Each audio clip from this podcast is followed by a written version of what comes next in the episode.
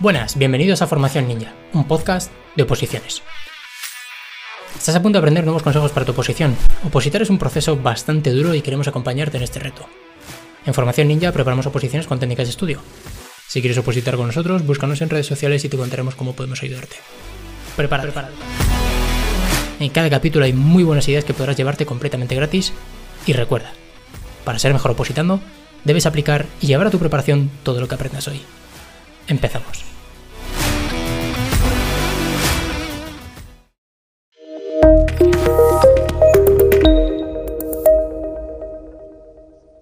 Bienvenido o bienvenida a un nuevo vídeo de Bombero Ninja, una nueva charla con un bombero, un recién aprobado, eh, de estas que estamos teniendo en la comunidad de Bombero Ninja para nuestros alumnos y que también colgamos este trozo en YouTube. Hoy tengo el placer de hablar y de tener aquí en la comunidad a Juan Rosselló, el número uno de la oposición de AENA, que ha terminado recientemente. ¿Qué tal, Juan? ¿Cómo estás? ¿Qué tal, Antonio? Pues nada, ya te puedes imaginar, muy bien, muy contento. Ya no solo por mí, sino por los chavales con los que estaba entrenando hasta ahora, que todos han hecho una posición de locos. Y el nivel aquí en Mallorca ha sido brutal. Bueno, en general, en esta OPO el nivel ha sido brutal. O sea que te puedes imaginar cómo estoy. Normal, pues debe estar eh, loco de contento, igual que, que yo de, tener esta charla hoy aquí contigo. Lo, esta charla, que yo siempre los quiero comentar, tanto para los que nos están viendo como contigo, ¿no?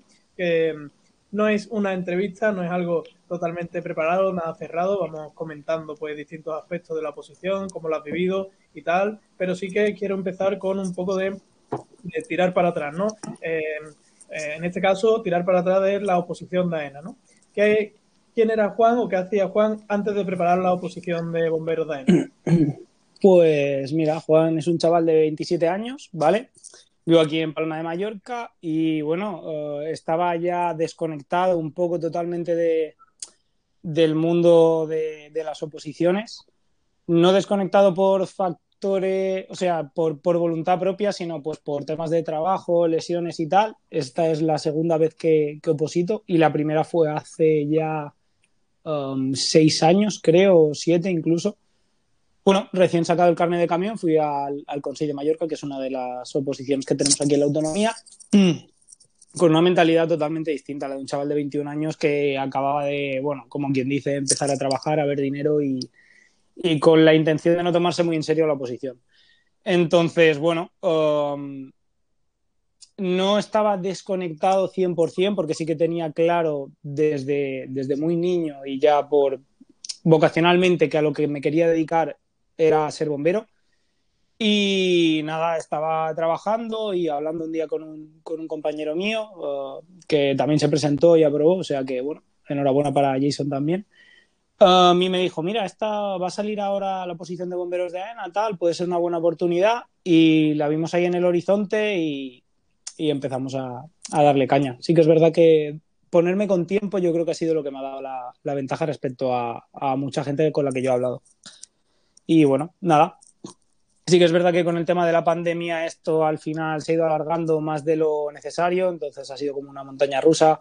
Ha habido momentos que he ido muy fuerte, momentos en los que he desconectado totalmente y no quería saber nada. Al fin y al cabo es ser constante y, y cuando se te da la oportunidad aprovecharla y, y dar el, el, máximo. Claro, esta, esta charla creo que es muy interesante y que tiene mucho valor para alguien que quiera preparar esta oposición en un futuro. Eh, y hay que comentarle, ¿no? Que, que AENA, pues la oposición de no solo de bomberos, sino también de, otro, de otras funciones, va saliendo cada cinco años, ¿no? Aproximadamente. Eh, y en este caso, cuando tocaba eh, que fuese la oposición, pues bueno, justo coincidió con la pandemia, ¿no? Entonces, lo que comenta Juan, de que justo se alargó bastante. ¿Y cómo viviste o cómo trataste eh, precisamente eso, ¿no? Que se alargase tanto al final la oposición. A ver, es complicado de gestionar. De hecho, yo incluso me fui a hacer el tráiler a, bueno, fuera de la isla, porque se hablaba de, bueno, en cosa de dos, tres meses salen bases. Yo tenía ya pistas y tenía el teórico, pero me faltaba circulación, lo había suspendido una vez aquí. Me daban de espera una brutalidad, dos, tres meses, y estaba ya con los nervios a flor de piel. Y digo, ¿qué hago, qué hago, qué hago? Empecé a llamar como un loco y, me tuve que ir fuera.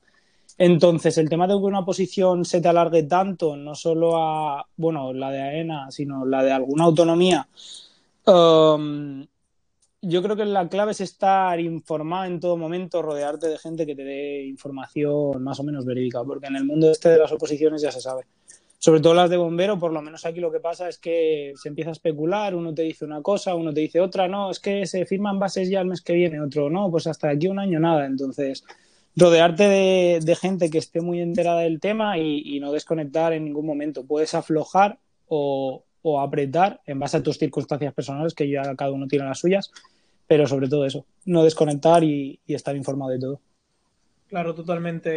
Eh, al final, a nosotros como a la academia nos llega mucho de, oye, ¿se sabe algo de cuándo va a salir tal, cuándo va a salir?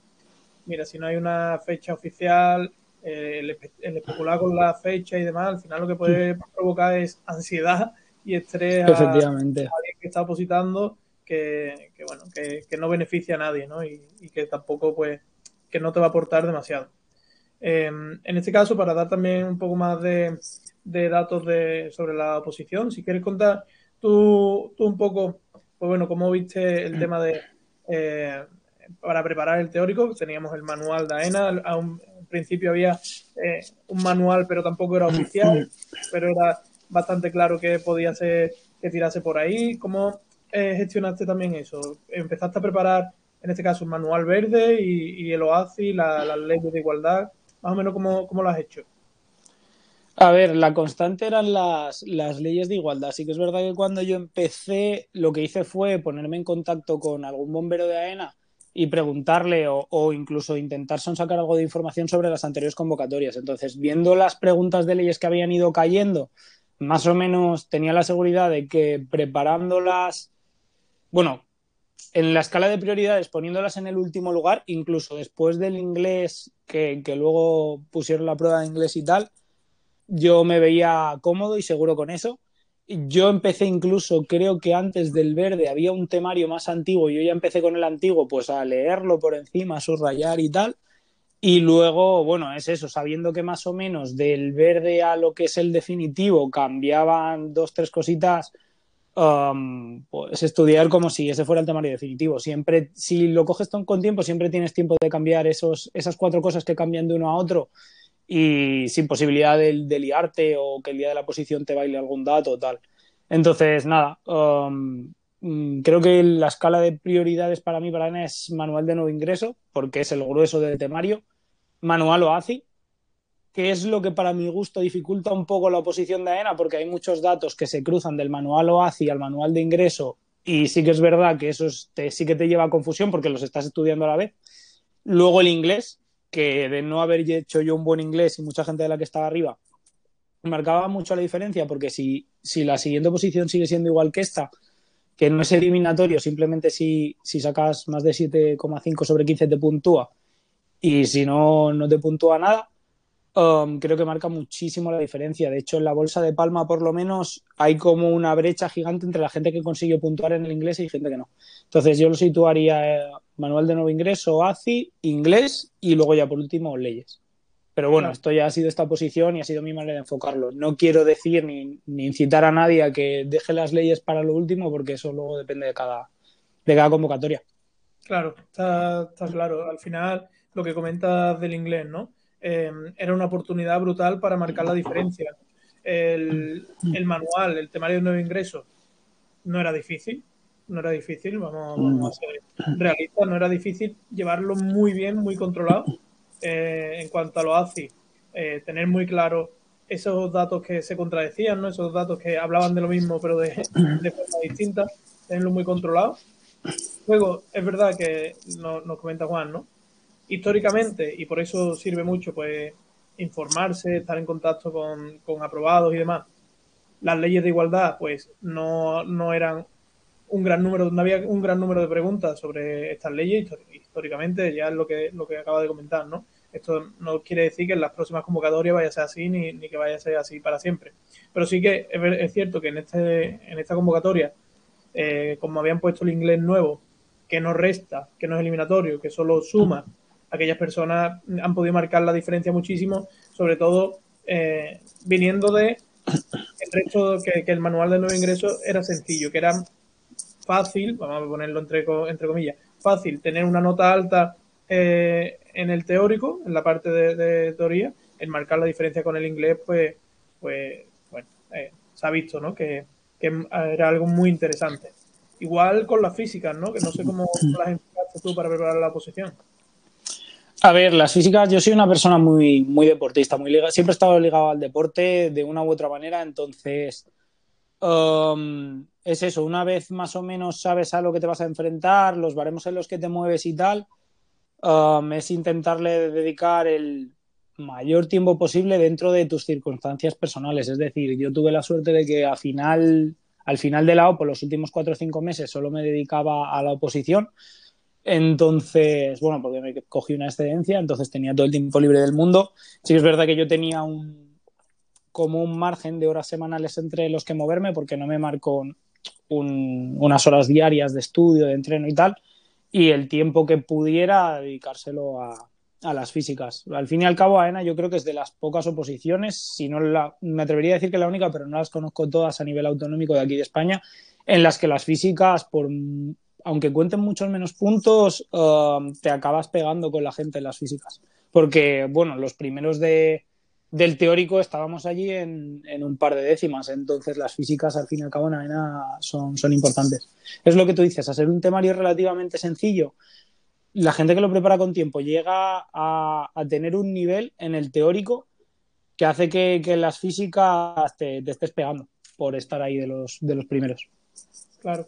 Em, al ser un temario cerrado y, y haber, pues bueno, la posibilidad de que haya mucha gente con mucho nivel, con una puntuación alta, em, la diferencia se va a marcar en otros aspectos. Eh, teniendo controlado el teórico, pues vamos a, pegarnos en la física, como tú dices, ¿no? Y realmente ha sido significativo eh, la física en esta convocatoria, porque ha caído mucha gente, ¿no? No sé cómo, cómo viste tú el día que fuiste a hacer las pruebas y demás, y si viste realmente, pues que había gente que, que caía, han caído bastante, ¿eh?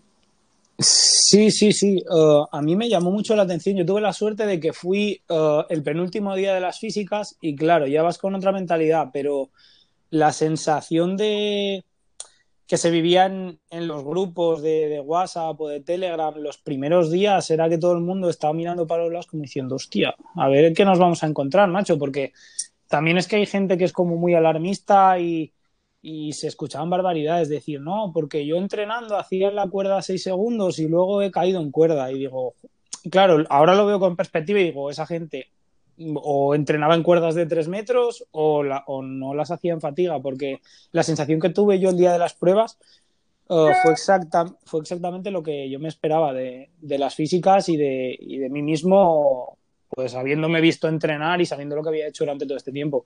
Sí que es verdad que a lo mejor la cuerda era un poco más fina de lo que incluso ponía en las bases, pero no te lo puedo confirmar. Pero bueno, quitando eso, que creo que además fue la que cayó la mayoría de gente, unas físicas bastante normales. Claro, eh, es cierto que, bueno, es algo que hay que tener en cuenta, ¿no? Una física, en este caso, la de esta convocatoria, que venían las bases que, teníamos cinco minutos entre pruebas y que se cumplía rajatabla, ¿no? Claro, es que además es, eso, o sea, en las bases y en los comunicados que fue lanzando AENA ya te estaban diciendo que ibas a tener cinco minutos de, de una prueba a otra, que además eran estrictos, porque tenías los jueces entre, entre una prueba y otra, que te, bajabas de la barra de dominadas, te cogían el crono y decían, vale, el dorsal 1, 7, 3, 4, le queda nada, un minuto. Y eran cinco minutos clavados. Sí que es verdad que entre pres y dominadas um, descansas algo más por el simple hecho que la dominada sí o sí son 30 segundos de prueba, la cuerda como máximo son 12 entonces, entre que van pasando aspirantes delante tuyo, se hace un poco más largo o, descansas algo más. Pero tú sabiendo que tienes cinco minutos estrictos entre una prueba y otra, lo suyo es que ya lo entrenes en, fatiga. En fatiga, porque si no, sí que es verdad que press banca dominadas y luego la cuerda, llegas a la cuerda con los brazos que parecen tuberías. Entonces, es, lo, es el único hándicap que le veo yo a las pruebas así como estaban montadas. Claro, claro, al final, pues pues eso, ha caído muchísima gente. Yo creo, y esto es algo personal, eh, exactamente igual que tú, opino exactamente igual que tú. El, no haber entrenado eh, eso con, tanta fatiga, ¿no? El, pasar de, prueba a prueba y llegar fundido, porque es que llega fundido a, la cuerda. Eh, bueno, pues si vas justo, es que te va fuera. Si, si vas muy sobrado, pues puede ser que te, no tengas un 10, que saques un 8 y medio, ¿vale? Pero aquellos que iban justo, pues lo que ha pasado es que se han, se han quedado fuera de una OPO, que bueno, que es una auténtica lástima y desde aquí pues, también le, le mandamos fuerza a la gente que se ha quedado fuera de la OPO y, nada, que, que, que, a seguir. Te, te quería preguntar yo, Juan, em, ¿qué ha sido para ti lo más difícil de la oposición? ¿Qué crees que ha sido lo más difícil? Lo más difícil intraoposición o, o antes, porque para mí lo más difícil ha sido, bueno, lo que hemos hablado al principio, el, hecho de saber gestionar que, ves algo que lo estás tocando con las manos y que cuando lo vas a agarrar te lo alejan y, y, paras y vuelven a especular con fechas. Yo creo que eso es lo más complicado de gestionar. Al fin y al cabo, yo creo que la clave ha sido no desconectar. Pero intraoposición, yo creo que, que bueno, a pesar de ser un temario eso relativamente sencillo, sí que es verdad que estar estudiando a la vez manual de nuevo ingreso y OACI, que además, pues la redacción de OACI, aunque ahora es un poco más moderna, sí que es verdad que para mi gusto deja mucho que desear y tiene muchos datos cruzados, es lo que es más complicado de gestionar, porque los estás estudiando a la vez, estudias el tema de técnicas y tácticas de nuevo ingreso y estudias el mismo de OACI y, se te cruzan muchas cosas. Y bueno, el inglés um, también el inglés también, pero básicamente porque era la primera vez que se hacía esta prueba para bomberos. Um, no tenemos una referencia, ni los opositores ni las academias. Entonces, vosotros, por ejemplo, la habéis preparado lo mejor posible dentro de eh, no saber cómo va a ser. Entonces, sí que es verdad que el, que el, día del teórico en el inglés hubo muchas caras de sorpresa. Yo me acuerdo, tenía un compañero que estaba entrenando y estudiando con él y nos dieron el examen de inglés, hicimos el examen de inglés, pusimos el listening y, lo tenía justo delante. Y nos ponen el listening y me pongo así a escuchar y yo, uff, digo, no me estoy enterando de nada. Y nada, yo, yo sudando ya. Levanto la cabeza y veo a mi compañero girado que me mira y me hace. Y yo, bueno, vale, digo, veo que es un poco la sensación general. Y bueno, el inglés. Yo creo que lo más complicado ha sido el, inglés, el no tener la referencia y no saber exactamente cómo prepararlo. Claro, al final el no tener en qué fijarte, pues tanto para vosotros como para nosotros como academia, ¿no? como, como contabas, pues nos enfrentamos a una prueba que, que según como nos decían las bases, mm, pues podía ser muy abierto y, y muy se podía tomar de, de distintas maneras, ¿no? Entonces, pues bueno, eh, lo que has dicho, ¿no? Nosotros intentamos hacerlo lo mejor posible y, preparar uh, lo mejor posible esta prueba. De hecho, bueno, ha habido buenos resultados, ha, habido buenos resultados de esta prueba, pero es cierto que se hace complicado, ¿no? Que no haya precedentes en, alguna prueba, no solo en inglés, sino también pasa eh, cuando alguna vez ponen un caso práctico o ponen lo que sea en una oposición, pues, pues es difícil de preparar. Em, te quería preguntar también, em, ¿y ahora qué? Ahora, eh, una vez terminada la oposición, ahora que eh, déjame que te plantee un problema, ¿no? Que, sí que sé que conozco eh, muchos opositores, estamos enfocadísimos en preparar algo, mucho tiempo, muchas horas, tal, y de pronto, nada. ¿Cómo se, cómo se vive eso? A ver, yo es que mi idea es seguir, seguir dándole caña. Sí que es verdad que ahora tengo como la suerte de que parece que aquí en Mallorca, que son para las que yo quiero ir, y más ahora que he tenido la suerte de que Anaena me ha ido bien, um, parece que no, no va a salir nada ni este año ni el que viene hasta mediados finales.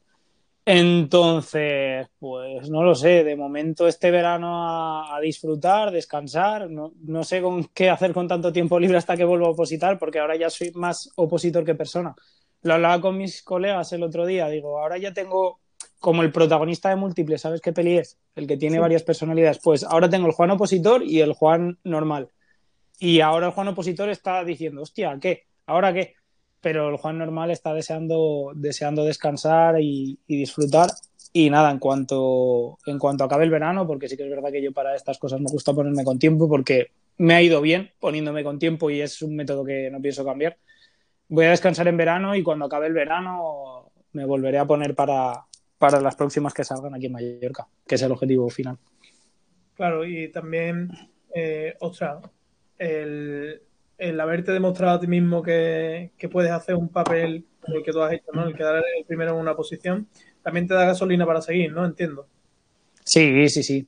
Uh, yo sí que es verdad que soy una persona muy nerviosa, uh, pero de cara a mis adentros, es decir, no lo exteriorizo mucho, pero el bus de, de confianza que te da haber hecho una OPO como, como la mía, en este caso, tener la suerte de haberla hecho, um, sí que me, me, da mucha confianza. Uh, para la siguiente es uh, tomármela con otra mentalidad, seguro que voy muchísimo más tranquilo, no me tiemblan ni las manos, no sudo, porque es eso, ya ahora mi mejor referencia voy a ser yo mismo, va a ser si lo hiciste una vez, lo puedes hacer dos. Brutal, eso de mi mejor referencia voy a ser yo mismo. La verdad, me ha encantado, me ha encantado esa frase. Eh, te quería preguntar también para que nos cuentes y, sobre todo eso, las personas que, vayan a ver este vídeo y que le, saquen la mayor información de ti, ¿no? ¿Cómo sería eh, en esos momentos en los que estabas más, en, más enchufado, ¿no? Hemos dicho que, bueno, como ha sido una oposición larga, que ha habido momentos obviamente en los que apretar más las tuercas, otros en los que eh, relajarse un poco.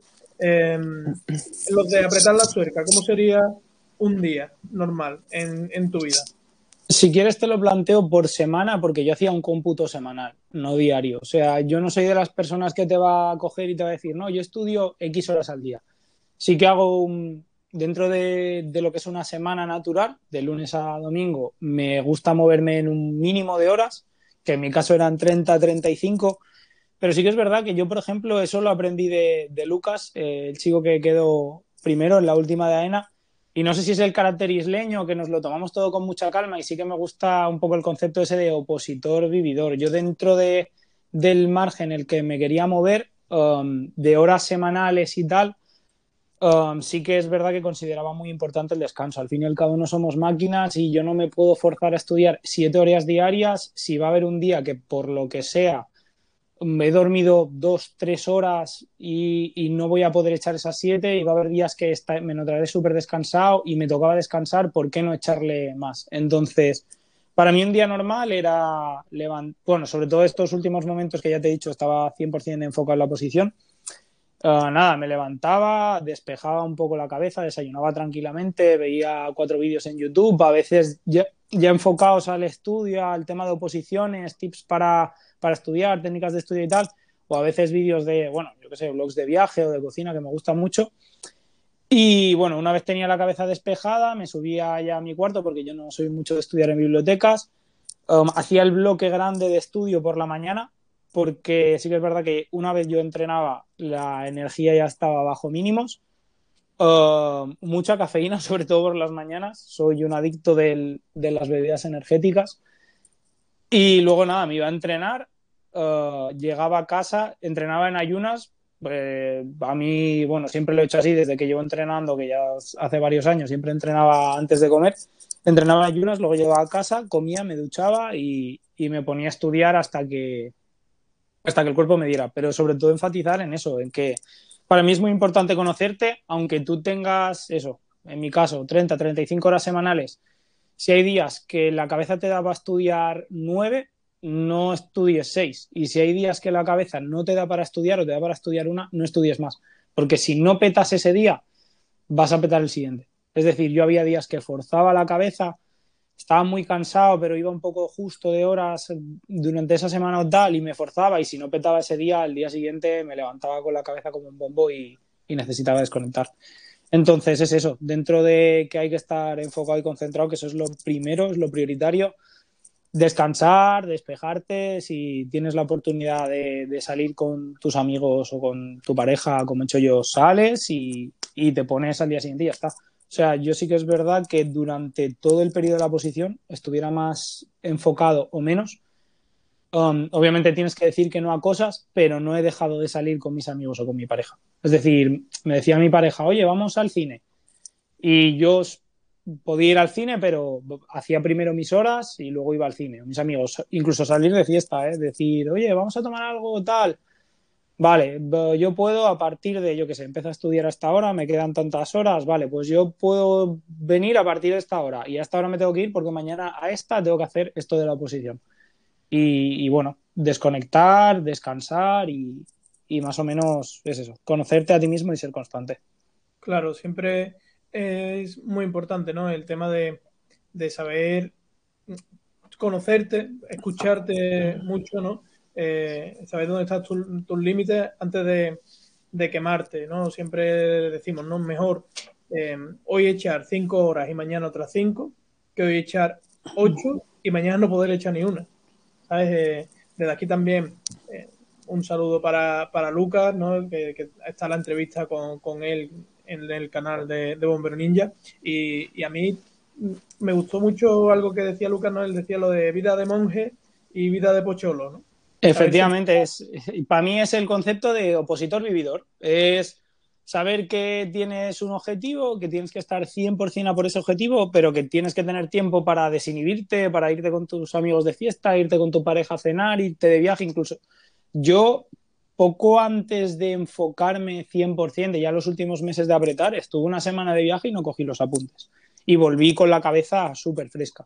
Y se agradece. O sea, eh, te da miedo en ese momento, te da como inseguridad de decir, um, coño, lo llevaba muy bien, ahora una semana por ahí y tal, me, voy a olvidar de algo. Que va, cero. Vuelves y, es como si no hubiera pasado el tiempo, encima vuelves con la cabeza súper fresca y te lo agradece te lo agradece porque yo me recuerdo, yo recuerdo la semana siguiente irme de viaje que me metí una barbaridad de horas porque decía, es que no estoy ni cansado. Claro. Llegas descargado y, con ganas, ¿no? Llegas con hambre. Esto es algo, a mí me lo, me lo decía el entrenador en la pista, ¿no? Eh, a un test haces descarga precisamente para llegar con ganas de correr, ¿no? Pues con, estos apretones, ¿no? De, de, estudio y demás, exactamente igual. Tú no, no puedes pretender pegar un apretón si, si vienes ya en, el límite. Precisamente, quieres apretar, no, no puedes y, llevándolo otra vez a la física, viene una lesión. Pues exactamente igual en, la teoría, te lesiona la cabeza, ¿no? Como, eh, es, es, tal cual, es tal cual. O sea, yo, yo ha habido días que he necesitado descanso y no me lo he dado o, he parado incluso de estudiar, pero me he quedado en mi casa yo solo, pues viendo una serie o leyendo tal, y, lo comparo con otros días que, he dicho, mira, hoy la cabeza no me da, mm, me ha dicho X de hacer, yo qué sé, de irme de excursión o irme a tomar algo, tal, y me he ido, y la sensación mental al día siguiente es completamente distinta, es completamente distinta. Es como que al día siguiente Mm, yo estudio por, con, método Pomodoro, pero había días que me ponía bloques de dos horas, de dos horas sin parar, ¿eh? bloqueaba el móvil, me lo alejaba y dos horas delante de los apuntes, papam, papam, papam, y, y además, pues eso, consiguiendo retener bastante, bastante información. Eh, y eso se consigue, pues eso, dándote, dándole descanso a la cabeza cuando te lo pide. Sobre todo cuando te lo pide. Claro. Eh, el tema de, para, meterme también un poco ya en algo más concreto, ¿no? Em, ¿cómo, estudias o cómo memorizas eh, este temario cerrado eh, de AENA? Em, en el sentido de, ¿le dabas vuelta? ¿Ibas por capa? ¿Cómo lo enfocaste tú, eso? Yo por capas. Yo por capas porque, bueno, um, empecé a, aprender de técnicas de estudio y métodos de estudio justo antes de empezarme a, de empezar a opositar para, para ENA. Y bueno, mm, me informé sobre los dos métodos y creo que es a mí el que me, que me va mejor. Sí que es verdad que, que, bueno, hay cosas en las que te tienes que parar, páginas en las que le dedicas mucho tiempo porque tienes tablas y tienes código fonético y tal, pero yo cogía un tema y un tema me lo fundía en, yo qué sé, depende del tema, en 40 minutos, entre 40 minutos y dos horas a lo mejor eh, andaban, andaban los temas más largos. Y nada, me iba leyendo, iba quedándome con, con datos, a la siguiente vuelta, pues eso, amplías un poco más esa capa, te das cuenta de un dato que, del que no te habías dado cuenta en la primera vuelta y te vas así, bueno, al principio retienes esta información, pero con cada capa vas ampliando un poco el, conocimiento y, te das cuenta de que tienes un buen nivel cuando ves un dato en el tema 1 y ves un dato en el tema 10 y dices, hostia, estos datos se solapan o son cruzados. Y bueno, por capas yo creo que es lo que, lo que me ha ido mejor. Para un temario cerrado, ¿eh? Luego sí que es verdad que para un temario abierto a lo mejor lo enfocaría de otra manera. Claro, a ver, eh, tenemos que ajustar también, como tú has dicho, ¿no? Lo primero, cómo me va mejor a mí. tú te conoces, tú sabes cómo, cómo te va mejor y luego pues según el temario, ¿no? Y según lo que quieras abarcar, la velocidad a la que quieras ir, son muchos factores y, al final em, lo importante es dedicarle las horas y, y pelearlo, ¿no? Mira, volviendo a esto, Antonio, perdona que te interrumpa porque ahora se me ha ocurrido. La sensación que yo tenía era como que, aunque todo sea importante en un temario cerrado y al final te puedan preguntar hasta las comas, sí que hay cosas que caen muy de cajón que dices, vale, esto es de este tema es lo más preguntable. Entonces, para mí, para un temario cerrado y, y tan corto como es el de AENA, sí que me venía bien eso. Um, y me daba seguridad sobre todo el, hacerlo por capas, porque claro, con la primera vuelta yo me quedaba con esos datos que yo tenía en rojo, decir esto te lo van a preguntar. Entonces, ir, ampliando capas era como, bueno, utilizo la jerarquía de colores para el subrayado.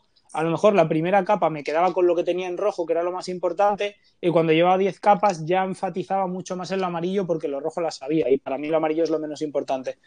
Entonces es eso, para un temario cerrado y relativamente corto, me daba seguridad hacerlo por capas porque lo primero que yo retenía era como lo más importante y lo que más posibilidades tenía, tenía de caer. Entonces ya cuando ya llevaba muchas vueltas al temario, um, ya estaba enfatizando en, cosas que yo hablaba con mis compañeros del box y, las sabía yo y, otro chaval. Claro. Em, al final en este temario, eh, o en el, manual sobre todo, ¿no? El de nuevo ingreso, es verdad que, muchas preguntas saltaban a la vista, ¿no? Que, eran datos que, estaba claro que, era lo más preguntable. Y, y sin duda, aquí hablando con, contigo, tú has llegado a una profundidad impresionante, pero hay personas que le han dedicado menos tiempo a la posición y que con a lo mejor tu primera o segunda capa han hecho un buen papel en la OPO. Efectivamente. Yo tengo, sin ir más lejos, yo tengo muchos compañeros que han preparado esta posición con dos, tres meses y han sacado muy buena nota, muy, muy buena nota en el teórico. Y eso es por eso, porque hay cosas que caen como muy de cajón que pueden preguntar, son cosas muy destacables y si estudias por capas y te vas a lo más importante, al fin y al cabo yo creo que el día del examen, esas cosas que, destacarías de una página han sido el, el 80% o el 90% del examen teórico. Entonces ha habido gente, eso, compañeros míos sin ir más lejos, que la han preparado con muy poco tiempo y han sacado muy, muy buena nota. Exactamente, no, no se puede eh, competir con el 1, ¿no? ¿no? se va a competir con, alguien que lleva, no sé, 15 vueltas al temario, o 20, o, las que le haya dado, que, en el tiempo que le ha dedicado, al final es por tiempo, no es por más. Sí, sí, al final es eso, la ventaja es, el tiempo, es ponerse antes. Claro. Y mm, una pregunta que, creo que también le puede ayudar mucho a alguien que en, el momento eh, le dé por preparar esta posición, ¿no? Y, creo que, es una pregunta que se han hecho prácticamente todas las personas que, han, que se han interesado por la posición de AENA, es el tema de la elección de aeropuerto. Quiero saber, pues, eh, en tu caso también, una vez que conoces tu nivel, que sabes que, tienes un alto nivel, un nivel alto, yo personalmente creo y quiero saber lo que me resulta más interesante lo que tú lo que tú piensas, pero creo que eh, no es tan importante como la gente piensa, ¿no? A ver, sí que es verdad que nosotros tenemos un hándicap y es que al ser de una isla te gusta mucho la isla. Entonces, conozco poca gente de aquí que se haya planteado el tema de, de elegir aeropuerto. Sí que es verdad que en mi caso yo me lo pregunté y, bueno, de hecho, el chico que ha quedado segundo de aquí es un chico de Málaga, que, bueno, incluso no sé si decirte que, me gustaría hablarlo con él y luego ya deciros a vosotros lo que pienso del tema, porque él sí que ha sido muy estratega en este aspecto, yo no le he sido tanto. Um, no sé, en mi caso sí que me estuve informando y ah, barajaba un par de opciones más, pues las islas de por aquí, Ibiza, Menorca y luego Asturias por, por temas familiares Y nada, no había muchas expectativas de movimiento y al final, um, viendo la, convocatoria, sobre todo la anterior, y viendo el nivel que había habido aquí en Mallorca, cogí, me puse delante de, la lista de, de, los aprobados de la última y dije, es que si voy a Mallorca tengo que ir a fuego. Digo, porque si voy a un aeropuerto un poco más pequeño, que eso yo creo que es lo que piensa un poco la gente. Um, que, hace este tipo de, estrategias o, bueno, a no ser que tengas como, como prisa, te urja a lo mejor pillar una fija más rápido, que esto también es un factor a tener en cuenta. Sobre todo es el tema este de, decir, coño, es que en estos aeropuertos con, X nota um, puedo quedar mucho más arriba que, que donde yo vivo y, y se lo plantean de esa manera. Yo a esa gente sí que le diría que, que hay que tener, bueno, que tengan confianza en sí mismos y que si quieren ir a fuego um, a por esta oposición, que vayan donde estén o donde quieran estar, pero que no, que al fin y al cabo que no es tan, tan importante. Que si tú vas a fuego y, pones todo lo que esté en tu mano para, para, ir a por la plaza, que, que la vas a sacar eh, aquí, en Madrid, en Málaga o en un aeropuerto más pequeño. Claro, exactamente. Lo que, lo que yo me refería cuando, cuando digo que no es algo tan importante, me refiero exactamente a eso, ¿no? A, para una persona con, el nivel, mm, pues eso, de un ser el número uno, es que en tu caso tú habrías sido el número uno en cualquier lado. Entonces, eh, la elección de, aeropuerto no es tan importante. Una persona que, em, pues, le ha dedicado menos tiempo a la oposición, pues igual ese tema eh, de estrategia sí que tiene más peso por lo que, por lo que comentaba, ¿no? Porque igual en un aeropuerto de Madrid o, un aeropuerto grande con, la misma nota eh, que en otro, en Madrid es el 50 y en otro es el 3. Pues en ese caso sí, sí es importante, pero si tienes una nota alta eh, en cualquier lado, vas a, ser, vas a quedar en puestos altos en cualquier lado. Claro, es que ahora yo desde mi posición sí que es verdad que es, que es como fácil hablar de, del tema ahora que me lo planteas así, claro, tienes que también ver las circunstancias personales de cada uno. Yo tengo la suerte de que al final sí que me puedo dedicar 100% a opositar. Una persona que a lo mejor no tenga la posibilidad de dedicarse 100% a una oposición y no pueda dejar de trabajar en un momento dado y trabaje a jornada completa o con turnos o, o, que tenga X factores que le dificulten el estar 100% enfocado en una posición, a lo mejor sí puede ser algo más importante, pero en ese caso lo tienes tan fácil como hacer un par de llamadas. Hoy en día con Internet, eh, los, smartphones y tal, lo tienes muy a mano, como que puedes coger en un momento dado y, llamar incluso a recursos humanos de, un aeropuerto, porque yo sé de gente que lo ha hecho, y, decir, oye, mm, mira, me pasa esto, estoy en esta situación, ¿qué expectativas hay de, movimiento en, en, esta convocatoria? Tal. Y en los aeropuertos mismos ellos te, te, facilitan las cosas. ¿eh? Yo, yo he hablado con gente que, lo ha hecho así y ninguno me ha dicho que les pusieran trabas, ni mucho menos. Al contrario. Claro, esto es algo que, desde aquí también animamos siempre a las personas que, empiezan a preparar una posición o que la están preparando ya, y es preguntar, o sea, no cortarte por preguntar a aprobados, a gente que ya está trabajando, llamar al aeropuerto, eh, es verdad que, bueno, que en algún sitio te pueden decir que, que vayas si eres pesado o, que eres un intenso, pero que eh, normalmente la gente te va a ayudar y, es importante, ¿no? Es información que te va a servir para, tomar decisiones. Sí, sí, sí. De hecho, eso, yo cuando estuve sopesando, um, pues eso, la, la opción de escoger otro aeropuerto no, no, me corta un pelo. Sí que es verdad que yo no llamé directamente a recursos humanos de otros aeropuertos, pero tenía conocidos que conocían a X bombero del aeropuerto de tal o de allí. Y oye, ¿te importa ponerme en contacto con este chico y, le pregunto a ver qué expectativas hay de movimiento en su aeropuerto? Tal. Y, y, es eso, con educación se llega a todas partes. Nadie te, por lo menos en mi caso, nadie te va a decir, joder, qué pesado, tal. No, no creo que no creo que quiera, no, al contrario. Todo el mundo está encantado de, ayudarte. Claro, claro, totalmente, totalmente. Bueno, pues te quería pedir, y, ya casi como para, ir terminando, que, te tengo aquí, ya llevamos 40 minutos eh, hablando. Em, ¿Qué consejo le daría a alguien que, que está empezando, que quiere preparar, eh, en este caso en el futuro, ¿no? La, la oposición de AENA o, cualquier oposición. ¿Qué consejo le daría?